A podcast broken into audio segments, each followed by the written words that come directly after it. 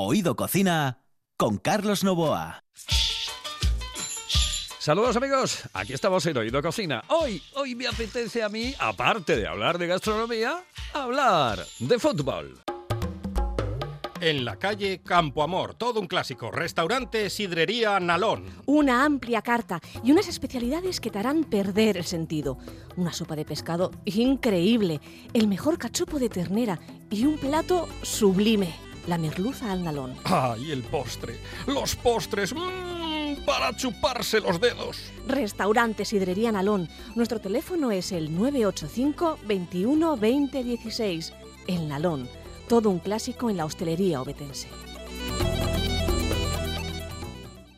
Estás escuchando. Estás escuchando RPA, la radio autonómica.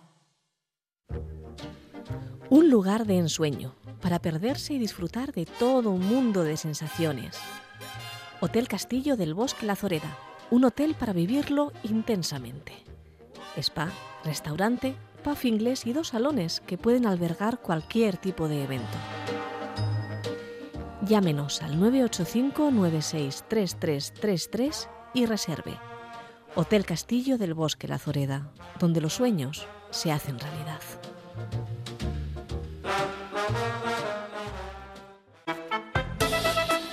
Oído Cocina con Carlos Novoa. Y vamos a hablar con uno de los mejores trencillas del mundo, uno de los mejores colegiados del mundo, de toda la historia, sí. Y además es asturiano. En un instante aquí, en Oído Cocina. Sidrería del Norte de Moviedo. Tienes que conocerla. Imagínate, picaña de vaca a la piedra, manos y oreja de gochu a la parrilla. Mmm. Además de una gran selección de platos con la mejor sidra de Asturias. Sidrería del Norte, Argañosa 66. Sidreriadelnorte.es. Estás escuchando. Estás escuchando RPA, la radio autonómica. Hello, eh, señorita. ¿Sí? Excuse me. Eh, perdón. ¿Me puedo decir, por favor, dónde puedo comer el mejor cachopo? ¿Es cachopo de Asturias? Es cachopo, claro, pero el mejor Ah. de Asturias, no. El mejor de España y, y, vamos, y del mundo entero. No. En Oviedo, en el Pichote Café de la Tierra, en la Plaza Gabino Díaz Merchán. Pero mejor llame para reservar, ¿eh? Apunte. 984 28 29 27. 984 28 29 27.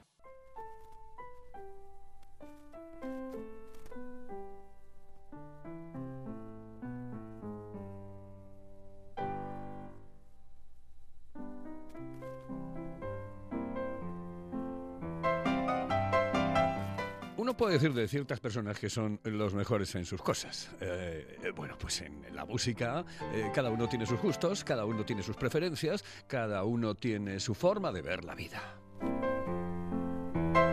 En el fútbol, del que estuve hablando durante muchos, muchísimos, muchísimos años, uno tiene también sus preferencias, uno tiene sus gustos y uno tiene su escala de valores.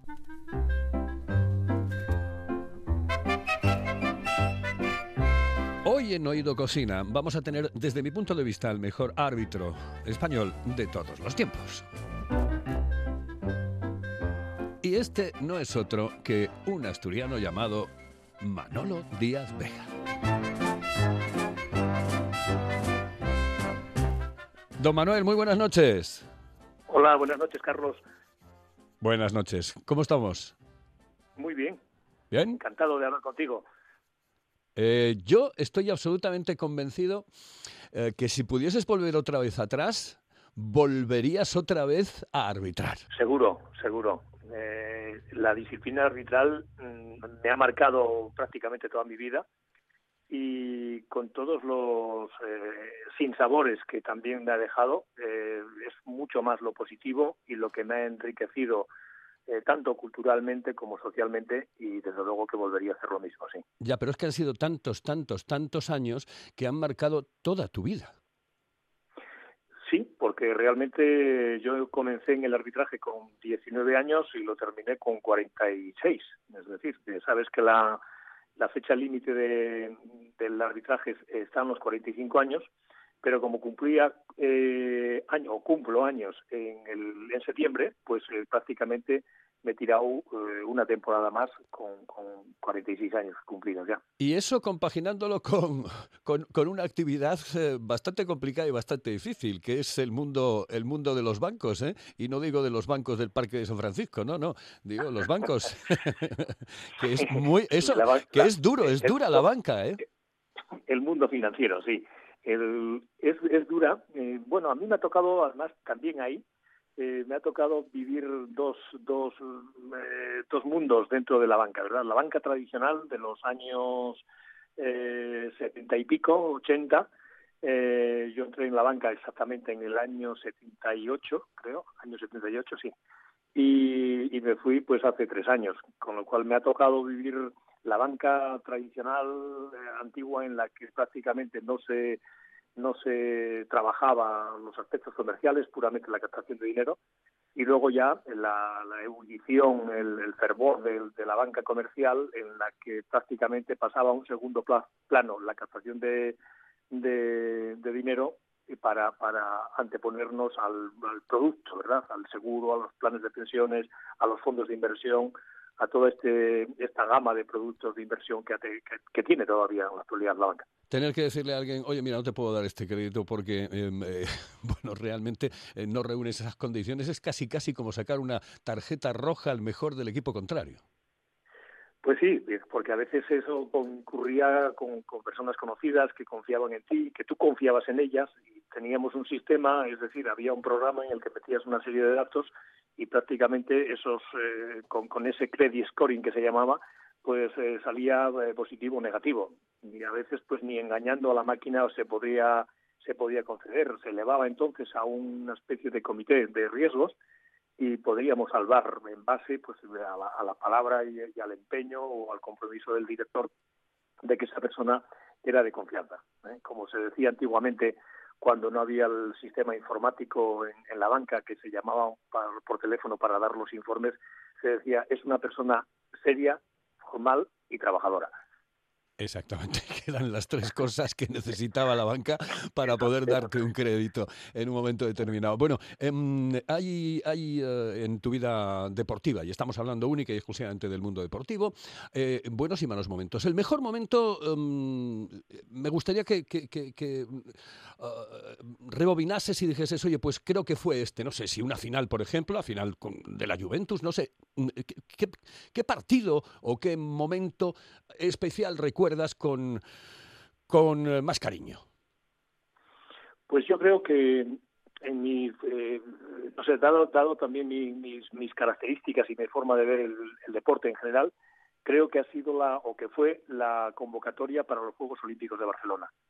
Fue un momento de cumbre, diría, en mi carrera, porque el estar en unos Juegos Olímpicos no es como estar en un Mundial, que también tuve la suerte de estar, o como pitar una final de la Champions, que también lo he hecho, pero estar en una Olimpiada eh, te, te, hace vivir con, con la esencia del deporte y especialmente con aquel espíritu del que decía el varón de Cobertain, es decir, el deporte por sí mismo, ¿no? el deporte alejado del mundo climatístico, del mundo, por primera vez justamente en Barcelona, eh, llegó una selección de baloncesto profesional. Hasta entonces era puramente amateur. Llegaron los americanos. Eh, recordarás que, que fue la, en los primeros Juegos Olímpicos que participó eh, la selección profesional de, Estados Unidos. Pero el resto, pues era, evidentemente, en el año 92 no era, en, en el olimpismo no había esa tradición de que fuesen los profesionales superpagados tanto en el fútbol como en cualquier otra disciplina, a participar, ¿verdad? No, no era, digamos, el olimpismo, insisto, como, como en su día lo creó el varón de Cobertaño. E, ¿El peor momento deportivo? Bueno, yo creo que el peor momento deportivo también he tenido varios. He tenido varios. Yo creo que mm, eh, no recuerdo así uno, uno en especial, pero si tuviera que hacer uno en especial, yo creo que ha sido en un Barcelona-Real Madrid, una jugada que se produce, porque además era mi último año, y se produce una jugada de, en el área del Barcelona, un jugador Sergi sacó un balón claramente con, el, con la mano y de la portería, es decir, que entraba en la portería, con lo cual sería tarjeta roja y, penalti, y no lo hemos visto ninguno, o no lo, no lo vimos ninguno de los que estábamos allí, ni el asistente de aquel lado, ni yo, por supuesto, que era el máximo responsable y el encargado de, tener, de, ver aquella, aquella acción si se producía. Yo creo que aquello, por todo lo que ha traído y sobre todo porque no, te deja tiempo de, reponerte y sobre todo tampoco de, de, decir, bueno, esto lo voy a arreglar con otros aciertos, ¿verdad? Era el último año y eso, eso realmente a mí me ha hecho mucho daño. Pues, em, em, pues esto me lo, me lo, dejas a huevo, porque este es un programa de gastronomía, entonces huevo es una palabra que, que, existe dentro del lenguaje habitual del programa, y me lo dejas a huevo para hablar em, precisamente de otra parte gastronómica, aunque solo sea en el nombre, el bar. porque, eh, ¿qué hubiese sucedido? ¿Qué hubiese sucedido, Manolo, si, por ejemplo, en esa jugada hubieses tenido VAR, eh, claro, ahora hay detractores y, hay gente que lo defiende. Mm, eh, ¿Qué hubiese sucedido? ¿Hubiese sucedido que tú ya no tendrías ese recuerdo tan malo en tu vida? Sin duda alguna, sin duda alguna. Si hubiera tenido ese, esa red, ese salvavidas que es el VAR, pues eh, no se hubiera producido primero ningún daño, no se, no se hubiera producido la infracción porque habría habido la posibilidad de, de, rectificarlo, ¿verdad?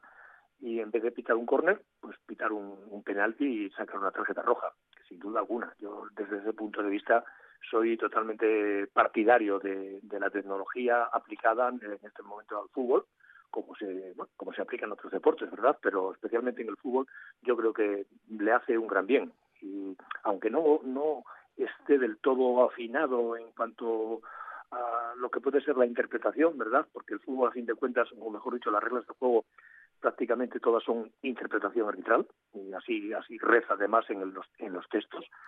Eh, para este tipo de situaciones, eh, o para lo que por lo menos está establecido en el protocolo de, la International Board, pues yo creo que es, absolutamente, absolutamente necesario. ¿Y qué le falta para que, para que guste a todo el mundo? Pues yo creo que es ajustar las reglas del juego al, al sistema al sistema técnico eh, del, informático. Es decir, eh, una, una imagen en el momento que es interpretativa eh, es subjetiva y da la posibilidad de que otras personas puedan pensar lo mismo pensar lo contrario. Con lo cual yo creo que convendría ajustarlo a un hecho objetivo, es decir, aquellas acciones, aquellas acciones, por ejemplo las manos, que es el gran caballo de batalla dentro del, del, fútbol. Pues todas las manos, por ejemplo, las manos que son dentro del área, pues habría que establecer, si están los brazos separados, toda ella, todas ellas, mejor dicho, deberían ser penalizadas. Y eso sí es peritable por la máquina, eso sí es peritable por un, por un vídeo, porque en el momento que el vídeo capte la imagen del contacto en el brazo, la mano, pues naturalmente eh, el árbitro no, no, tiene otro, otra interpretación que haber visto un contacto o ver un contacto y sancionarlo. En estos momentos pues está esa interpretación de la voluntariedad, si es un hecho accidental, si es un hecho natural, si es un hecho... Y lo que para uno es natural, para el otro deja de serlo y sobre todo a veces en función del color con el que se está mirando, es decir, las pasiones, el interés y todas estas cosas. El otro día eh, hablaba y precisamente discutía de este tema del VAR. Yo soy defensor del VAR, eh, creo que va a ser importantísimo para el mundo del fútbol y que va a acabar con muchas injusticias, no con todas posiblemente, pero con muchas eh, injusticias. injusticias, cuidado, que no son provocadas por el árbitro ni por los asistentes, sino que son provocadas por el propio mundo del fútbol, porque el fútbol es eso, es un deporte que juegan humanos y los humanos nos equivocamos, unos y otros. Lo mismo que no metes un gol cuando te faltan tres centímetros para pegarle al esférico, pues eh, te puedes equivocar en una jugada. Eso está absolutamente claro. Decía, eh, la composición del bar. ¿Crees conveniente, como me decía mi amigo, que ahí, en ese sitio, tendría que estar también un futbolista o un par de ellos? Mm, vamos a ver, ahí de lo que se trata es de peritar una regla que está escrita. Eh, no sé si evidentemente el futbolista o un entrenador que sí tiene conocimientos de reglas de juego, porque tienen que superar la asignatura de reglas de juego para, para cuando hacen el curso de entrenadores, si tienen los conocimientos, pues podría estar efectivamente un futbolista, un entrenador o, un aficionado. Si a fin de cuentas es ver una acción repetida en un monitor y en función a la regla sancionarlo. El problema está, insisto, eh, por ejemplo, ahora, sancionar un fuera de juego de posición. Posición es cuando un jugador en posición de fuera de juego juega el balón. Eso es fácil. Tira una raya, está más adelantado que el, penúltimo defensor, fuera de juego.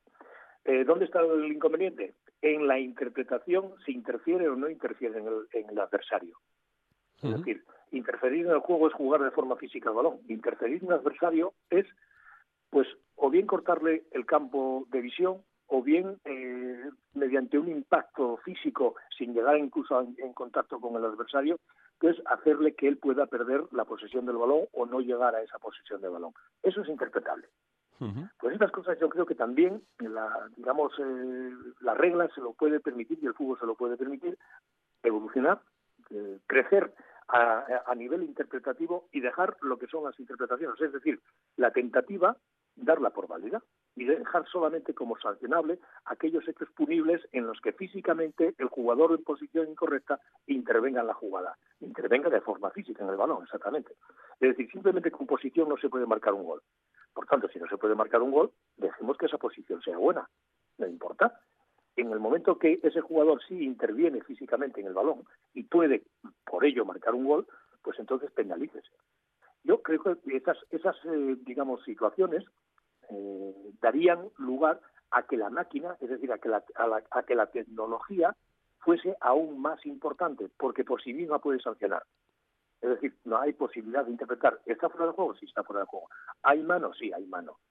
Entonces, esas cosas, es decir, ¿hay un jugador que agrede al adversario de forma física? Sí. ¿Se puede apreciar? Sí. Bueno, si se aprecia que ha habido una agresión, no hay debate, no hay ninguna posibilidad. Yo creo que a futuro eh, se va hacia eso, se va hacia eso para dar una mayor garantía al sistema informático, es decir, a los medios tecnológicos, para que se pueda, para que puedan determinar por sí mismos.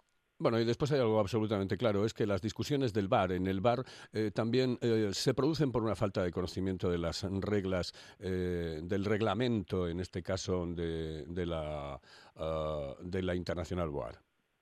Me da la sensación. Bueno, sí, la pasión, Carlos, la pasión. Es decir, dependiendo del cristal con que miremos el aficionado, eh, si puede ganar en el último minuto y, el gol ser medianamente regular en cuanto a validez o no validez reglamentaria, pues a él le dará igual exactamente, es lo que quiere ganar.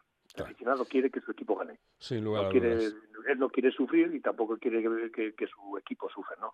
Y ese, yo creo que eh, la pasión es la que justamente mueve, llena los estadios, y por eso con bar y sin bar, eh, con, con, errores y sin errores, el fútbol ha crecido exponencialmente y hoy día pues es eh, tiene más más adeptos a nivel mundial que cualquier otro deporte. Sin lugar a dudas. Bueno, pues ahora vamos a entrar en el terreno meramente gastronómico, pero claro, lo primero que tengo que preguntarte es, oye, ¿cómo cambió el estilismo de los árbitros, también de los jugadores, ¿eh? porque me dicen, no solamente son los árbitros, de antes a ahora, es decir, de aquellos años 40, de aquellos años 50, a eh, el, el estilismo que tienen los árbitros ahora. Todo ha sido también merced a una dieta y a una preparación física, ¿no, Manolo?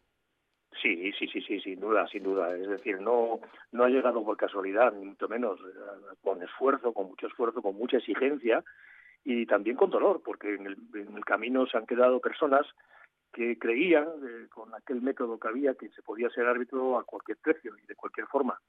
Y ello pues supuso que efectivamente muchas personas, eh, cuando se establecieron estos eh, rigores en, en, los controles y, el cambio en las condiciones, en la preparación física, perdón, en las en, la, en los test de preparación física, pues hubo mucha gente que efectivamente tuvo que abandonar porque no llegaban a, esos, a esas exigencias. Porque recuerda simplemente, aunque solo sean los tebeos, pero tú recuerda cómo eh, ponían al árbitro eh, en, en, los tebeos, por ejemplo, siempre con una barriga impresionante.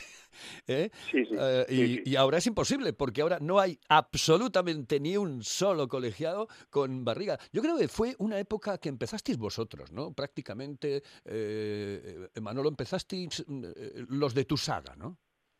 Sí, fue, digamos, años eh, finales de los 80 y principios de los 90, fue ya una evolución constante.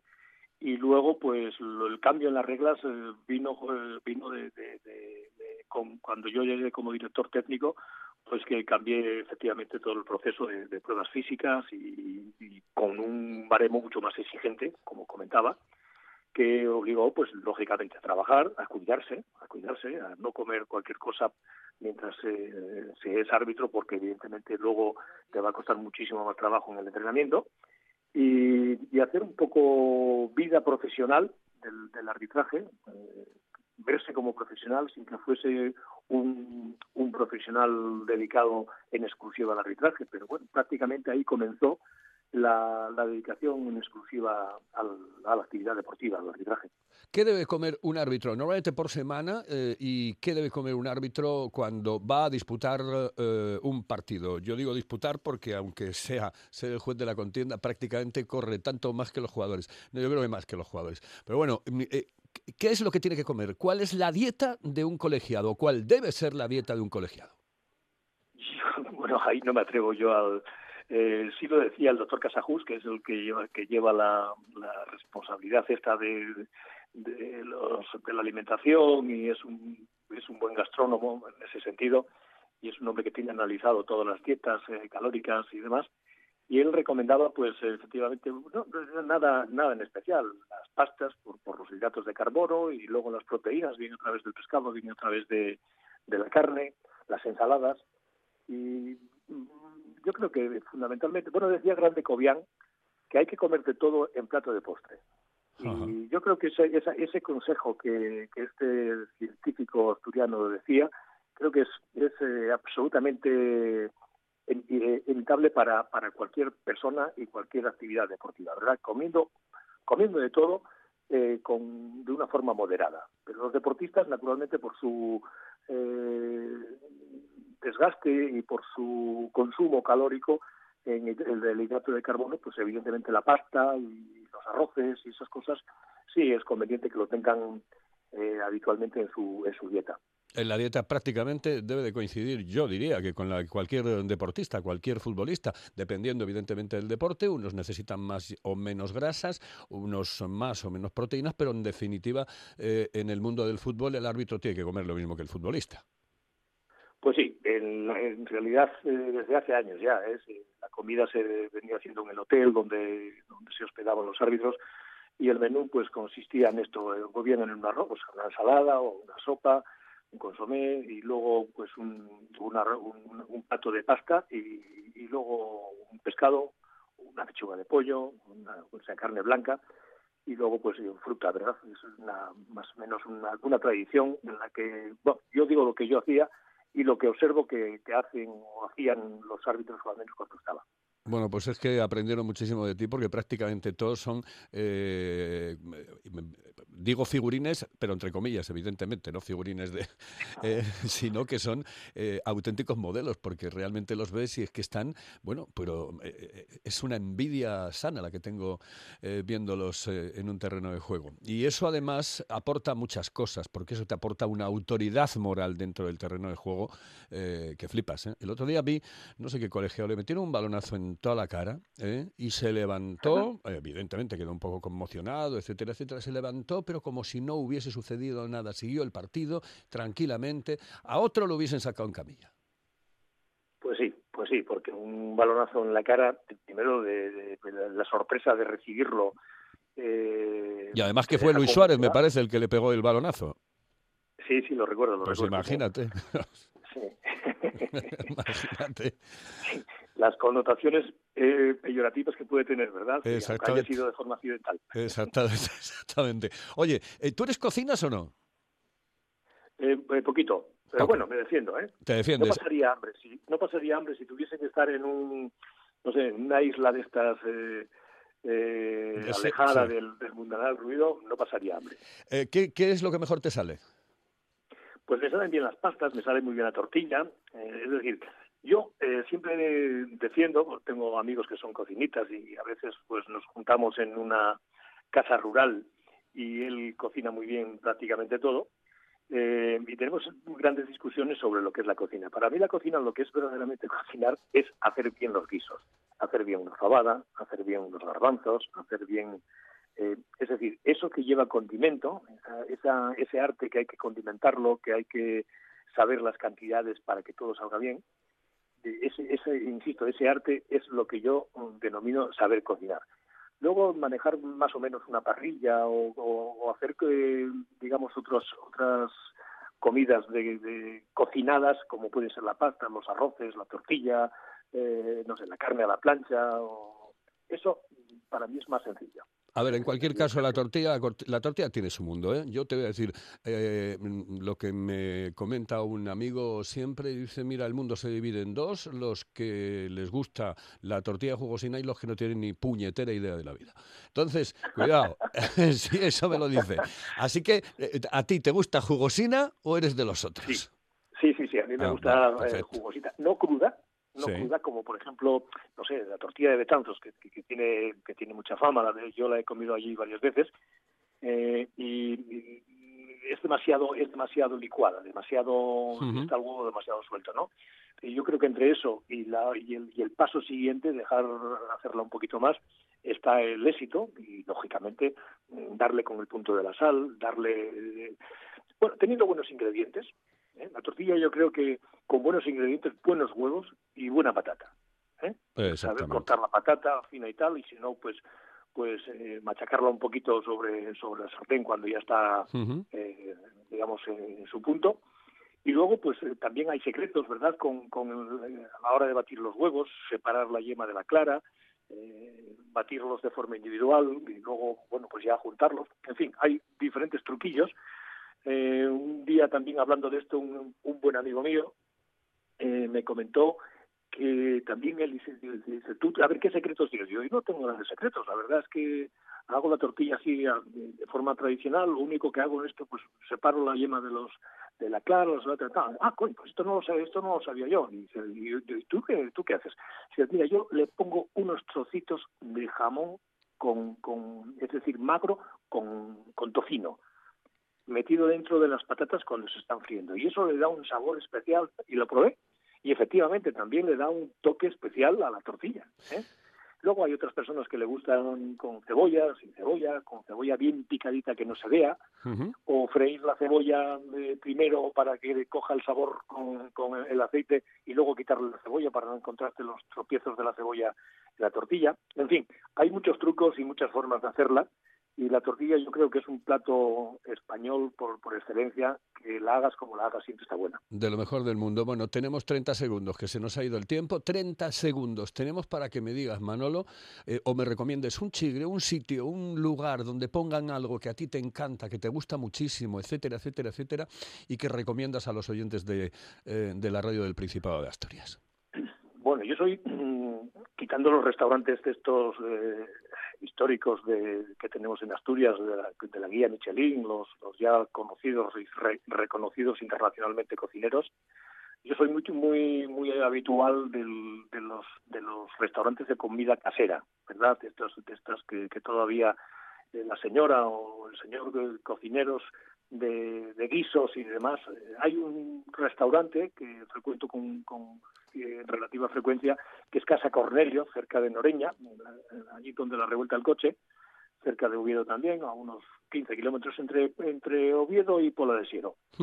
Y realmente yo lo recomendaría porque porque pone tiene tres platos especialmente que son una maravilla. Son las, las patatas rellenas de picadillo, tiene el arroz con pitu, que es una, una, exquisitez, y luego también tiene la carne guisada, es algo, algo sensacional. Tiene otras cosas también, ¿no? Pero yo esos tres platos los recomendaría en Casa Cornelio porque es una es de esos mm, sitios que uno debe conocer por, porque cuando vas allí y comes en ese lugar sales contento y con ganas de volver. Con ganas de volver. Con ganas de volver a este programa tengo yo eh, de Manolo Díaz Vega. Manolo, un abrazo muy fuerte y desde aquí que sabes que te apreciamos mucho, ¿vale? Muchísimas gracias. Es recíproco, Carlos. Un abrazo. Un fuerte abrazo. Hasta luego, saludos. Nosotros nos despedimos. Esto ha sido Oído Cocina.